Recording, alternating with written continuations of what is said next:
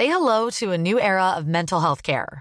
Cerebral is here to help you achieve your mental wellness goals with professional therapy and medication management support. 100% online. You'll experience the all new Cerebral Way, an innovative approach to mental wellness designed around you. You'll get a personalized treatment plan from a therapist, prescriber, or both in a safe and judgment free space. Your cerebral therapist or prescriber will outline a customized plan with clear milestones along the way so you can get to feeling your best. With Cerebral, you're not alone in your mental health journey. We're here to empower you to live a fulfilling life. So take that first step towards a brighter future and sign up today at cerebral.com slash podcast and use code ACAST to get 15% off your first month. Offer only valid on monthly plans. Other exclusions may apply. Offer ends July 31st, 2024. See site for details. Ça va commencer dans 3, 2, 1. Binge audio. Salut, c'est Thomas Rozek. Une des héroïnes de mon adolescence s'appelait, et s'appelle toujours d'ailleurs, Kathleen Hanna. Dans les années 90, c'était une des rares femmes de la scène grunge, j'adorais son groupe Bikini Kill, et je la trouvais globalement incroyablement badass. Mais il faut bien l'avouer, si je l'aimais autant, c'était en grande partie à cause de sa rivalité fameuse avec une des autres figures féminines majeures du rock américain de l'époque, Courtney Love, la chanteuse du groupe Hall, qui était aussi la femme puis la veuve de Kurt Cobain, le leader de Nirvana. Courtney Love, que tous les fans de Nirvana dont je faisais partie détestaient cordialement et considéraient comme responsable de sa mort. L'animosité entre elle et Kathleen Hanna, ça a été un feuilleton à rebondissement ponctué de bastons à coups de poing dans les coulisses de festivals. Clairement, ça nous rendait surtout Anna excessivement sympathique. Tant pis si au passage, nous participions à entretenir l'éternelle mise en concurrence des figures féminines puissantes dans les secteurs à forte domination masculine. On n'en avait même pas conscience, tellement le réflexe est à la fois ancien et profondément ancré dans nos cerveaux. Des histoires comme celle-ci, il y en a beaucoup. Et ça tombe bien puisque la dualité féminine, qu'elle passe par l'opposition ou par l'association, c'est le sujet qu'a choisi d'explorer ma camarade Juliette Livartowski pour la série de portraits qui suit. Une série réalisée par Elisa Grenet, Quentin Bresson et Paul Berthiaud, dont voici tout de suite le premier épisode. Bienvenue dans Programme B.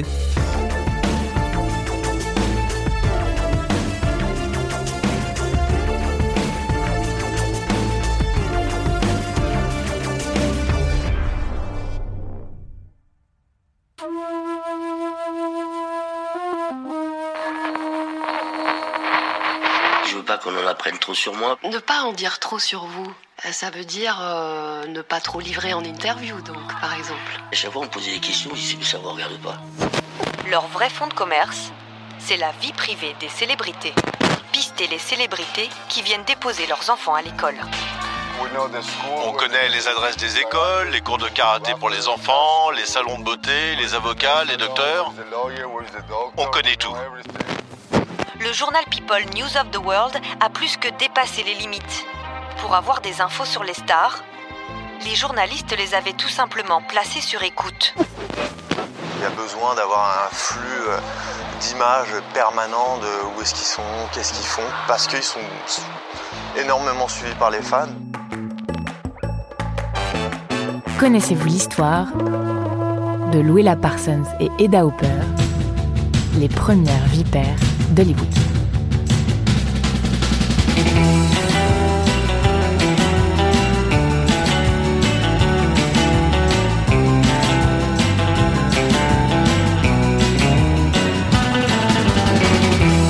Are you a columnist? Yes. Are you a Hollywood columnist? Yes. Have you also broadcast? Yes. Oh, what a oh. spot to be in. There are two of them in town. we have one of them on already. Which one? We got it on. Must be Are Luella Luella Parsons. Parsons? Luella Parsons, right.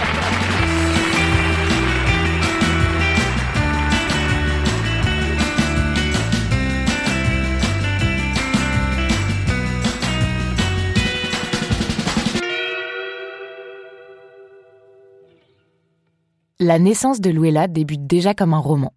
Est-elle née en 1881 ou bien trois ans plus tard?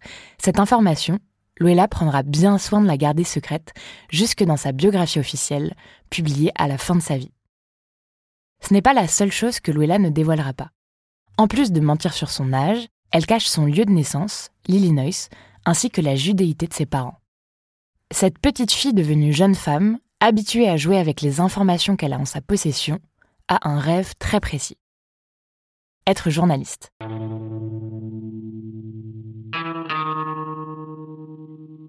En parallèle de ses études à l'université Dixon, elle décroche son premier emploi dans le journal local, le Dixon Star.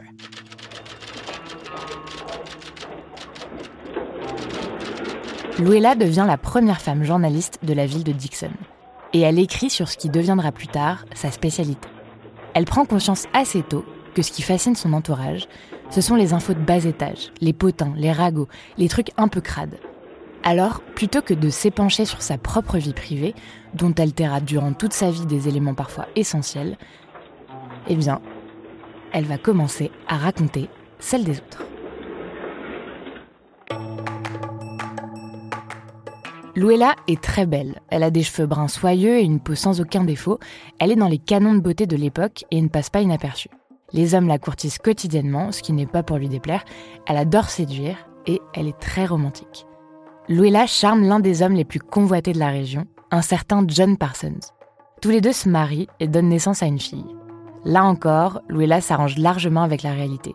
Dans sa biographie officielle, il est écrit que le mari Parsons meurt à bord d'un navire.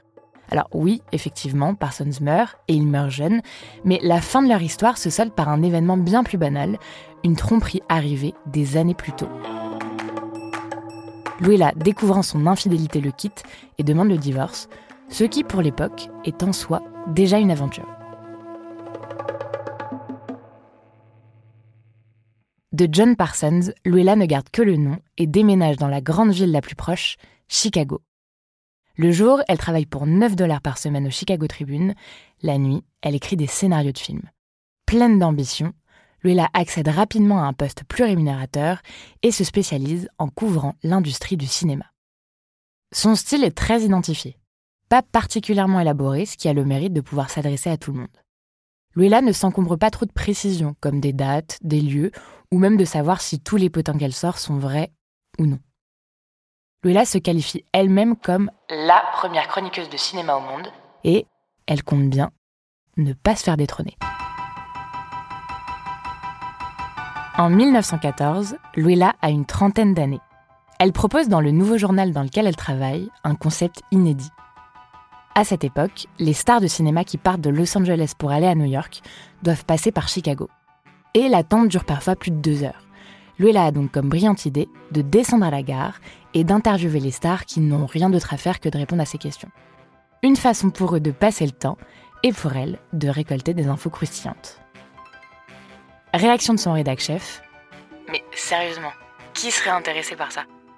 À en croire le succès de ses chroniques, beaucoup, beaucoup de gens.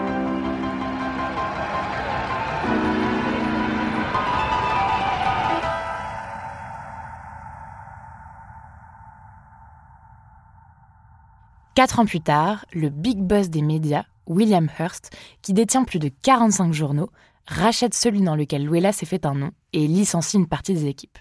En quête de nouvelles aventures, elle déménage à New York avec sa fille et son deuxième mari, dont la relation s'éteint rapidement puisqu'elle entretient une passion amoureuse avec un autre homme marié.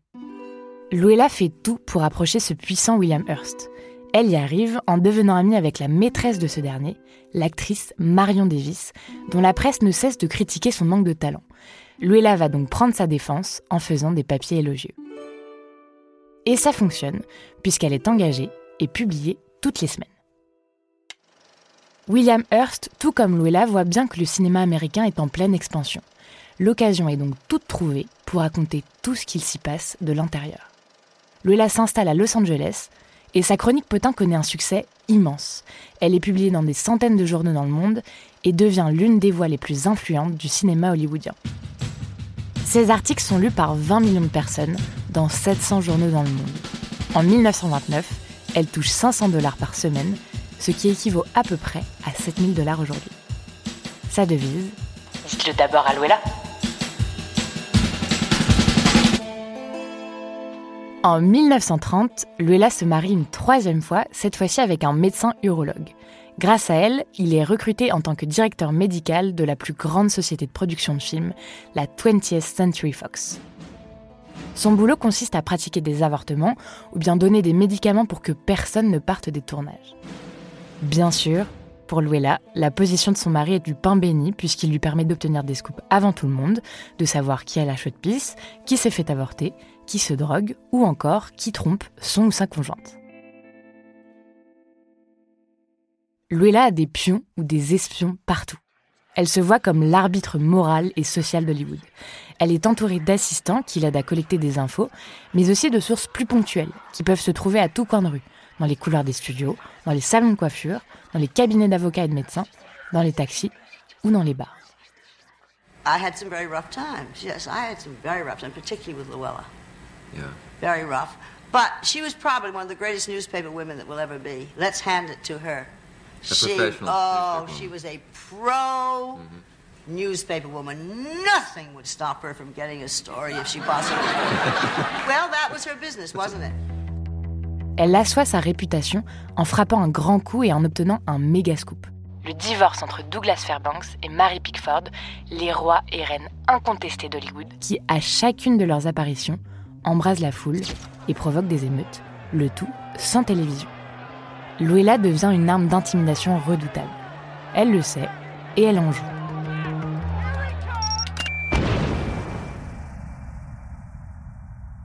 Tout en continuant à donner des bons et des mauvais points, elle fait la connaissance d'une actrice peu connue, mais dont Luella loue le talent, la décrivant même comme quelqu'un capable de mener un homme à sa perte. Cette femme, c'est Eda Hopper. Three down and seven to go, Mr. Hayes. Now, it isn't Luella Parsons, is it? no, it isn't. no, it isn't. Four down, wait a minute, no. Uh, are you famous for your millinery, among other things? Yes. Mr. Sir? Well, Dorothy's got it. Must be Miss Hedda Hopper. Miss Hedda Hopper is right. Eda Hopper naît en 1885 et cette fois-ci on en est sûr. Eda, tout comme Luella, grandit dans une petite ville un peu perdue des États-Unis.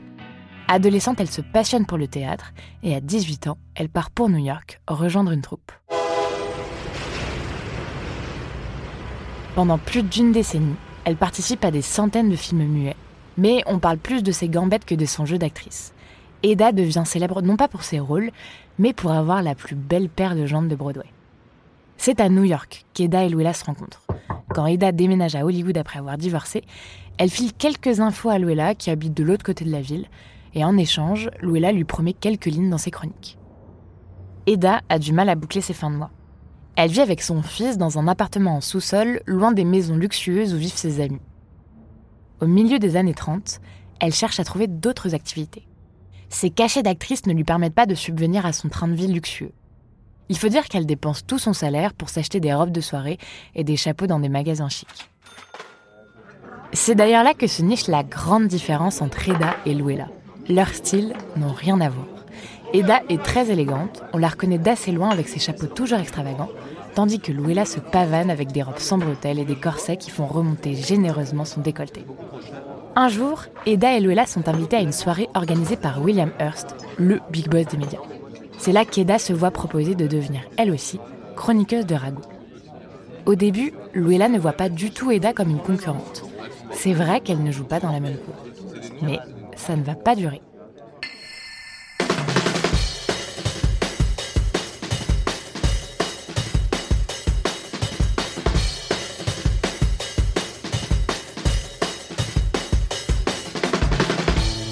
C'est en 1937, à l'âge de 52 ans, que la carrière d'Eda change radicalement. Elle est approchée par Louis B. Mayer, le patron de Metro Goldwyn Mayer, l'un des plus gros studios de cinéma du monde, qui s'inquiète de la toute-puissance de Luella. Il recrute Eda pour faire pareil, dans l'espoir d'atténuer l'influence de la première. Très vite, Eda occupe une place stratégique dans les journaux avec sa chronique titrée Le Hollywood de Eda Hopper. Et son style ne passe pas inaperçu. Elle utilise ses nombreuses connaissances hollywoodiennes pour trouver toutes sortes de ragots et les rapporter de la façon la plus tranchante possible. Elle est cynique et parfois méchante. On l'appelle la chienne du monde. Ce qu'elle ne dément pas, elle est flattée même. Son slogan Mais voyons, personne ne s'intéresse à la douceur et à la lumière.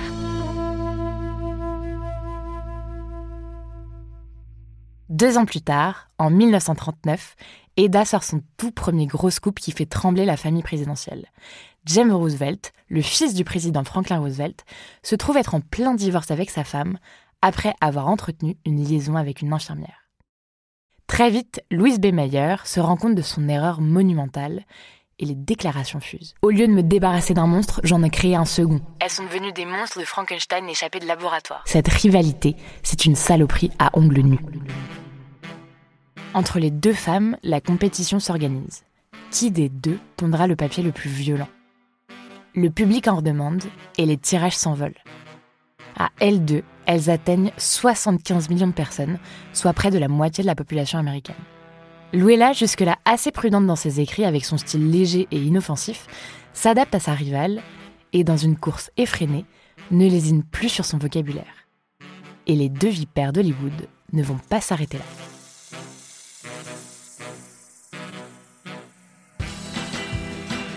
Eda et Luella sont à la fois craintes, détestées et admirées.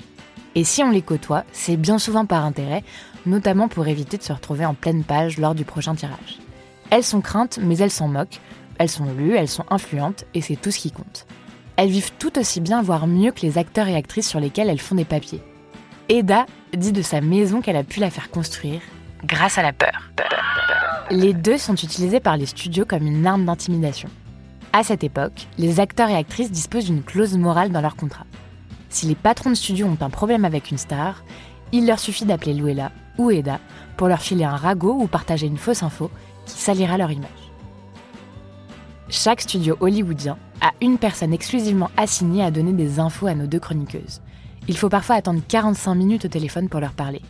Elles donnent leurs avis sur des films, des livres qui devraient devenir des films, des performances d'acteurs, d'actrices, des conseils. Elles critiquent les vêtements, les costumes, le physique. Bref, une simple mention vérifiée ou non dans l'un de leurs articles peut faire et défaire des histoires d'amour, des mariages, des carrières ou encore des réputations à l'image de Charlie Chaplin ou d'Ingrid Bergman, qui en ont fait les frais.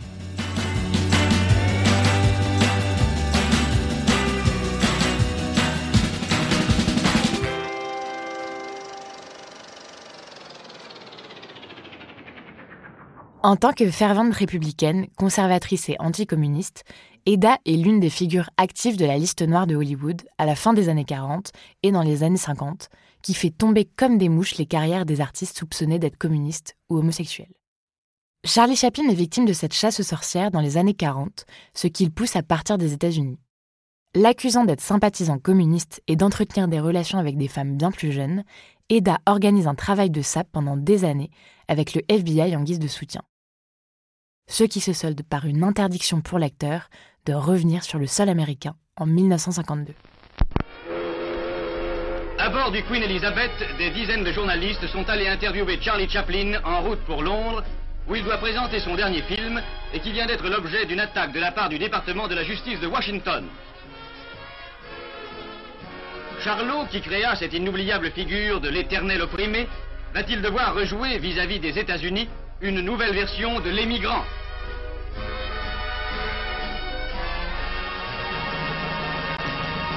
Luella, quant à elle, prend en grippe l'actrice Ingrid Bergman, jusque-là considérée comme la première dame d'Hollywood. En dévoilant sa relation et sa grossesse avec le célèbre réalisateur Roberto Rossellini lors d'un tournage à Rome, elle détruit sa carrière. En 1953, Luella frappe une nouvelle fois en publiant la liaison extra-conjugale entre Grace Kelly et Rémi Land, car elle ne supporte pas qu'une jeune femme catholique puisse entretenir une relation avec un homme marié. Eda, de son côté, rapporte une liaison entre l'acteur Joseph Cotten et sa jeune partenaire à l'écran, Deanna Durbin. Lors d'un événement public, l'acteur se venge en mettant un coup de pied dans la chaise sur laquelle Eda est assise. Le lendemain, la maison de Joseph Cotten est remplie de fleurs et de télégrammes de gens qui lui disent qu'ils auraient aimé faire comme lui. Pour se défendre, Eda et Luella plaident la vertu et la morale. Mais si on n'a pas le sens de l'intégrité, on ne peut pas dormir la nuit. Mais l'une de leurs actions les plus majestueuses reste l'affaire Citizen Kane. Mr. Kane was a man who got everything he wanted and then lost it. Find out about Rosebud. Maybe Rosebud was something he couldn't get or something he lost.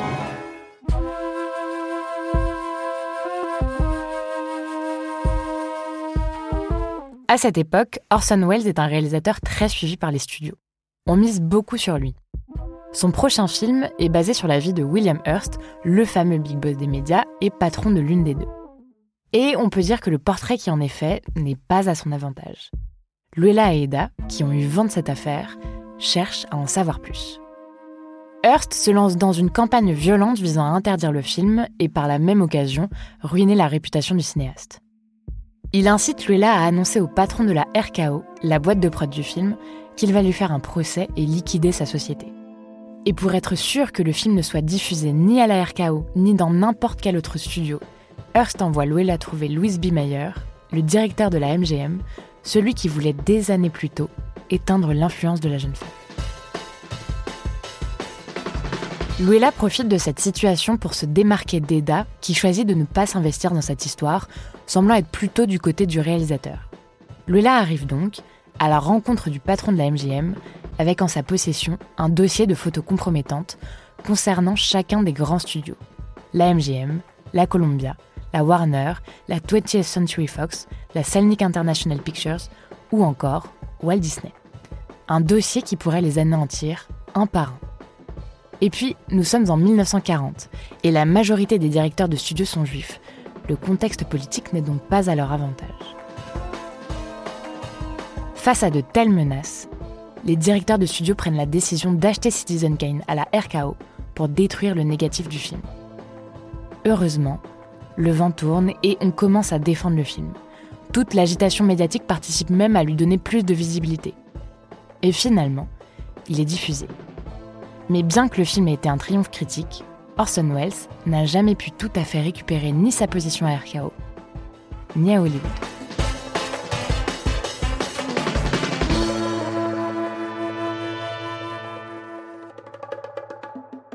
Si leur rivalité est toujours aussi vive, Eda et Luella prennent bien soin de ne jamais s'attaquer frontalement. En société, elles paradent. Eda s'est même retrouvée au mariage de la fille de Luella. D'ailleurs, c'est grâce à une critique particulièrement élogieuse du film produit par la fille de Luella qu'une réconciliation a lieu en 1948.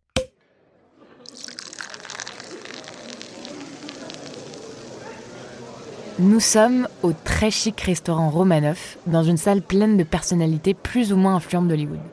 Pour tout le monde, cette scène est invraisemblable, à tel point qu'on les dévisage pendant tout le repas et on court attraper un téléphone pour diffuser l'information. Eda compare même ce moment à la signature du traité de Versailles. Les deux femmes restent deux heures à manger du crabe, puis quittent les lieux, bras dessus, bras dessous. Eda déclara plus tard dans ses mémoires Cette paix, c'était merveilleux, mais ça n'a pas duré. Et puis tant de gens ont dit qu'on ne s'aimait pas. Qui sommes-nous pour aller à l'encontre de l'opinion majoritaire aussi enthousiaste? Luella et Eda ont vu naître le cinéma qui s'est transformé en industrie. Des films muets, on est passé au parlant, à la starification des acteurs et des actrices, et à une diversité fantastique des genres. Des westerns, des peplums, des drames ou des comédies musicales. Les années 60 marquent la fin d'une époque, celle qui a vu Eda et Luella devenir les reines d'Hollywood. Avec l'arrivée notamment de la télévision et le déclin de la presse. C'est à ce moment-là que les deux femmes se retirent de leurs activités. Luella publie son dernier article le 1er décembre 1965, à environ 83 ans. Quand sa vieille ennemie Eda, âgée de 79 ans, apprend que Luella est placée dans une maison de retraite, elle organise une grande fête jusqu'à l'aube. Deux ans plus tard, le 30 janvier 1966, Eda contracte une double pneumonie. À l'annonce de sa mort, il aurait été rapporté que Luella, qui n'avait plus toute sa tête, aurait lâché alors un mot, un seul, Good, avant de mourir six ans plus tard.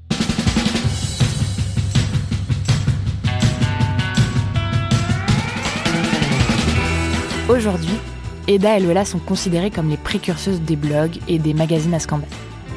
Elles ne sont définitivement plus les seules à se servir de l'intimité de personnalité pour s'enrichir, dominer ou même intimider. Les potins, les scoops, les tabloïds et les paparazzis sont désormais partout. Alors on pourrait se demander qui est responsable de cette propension à aller fouiner dans la vie d'autrui? Ceux qui les produisent ou bien nous qui les consommons?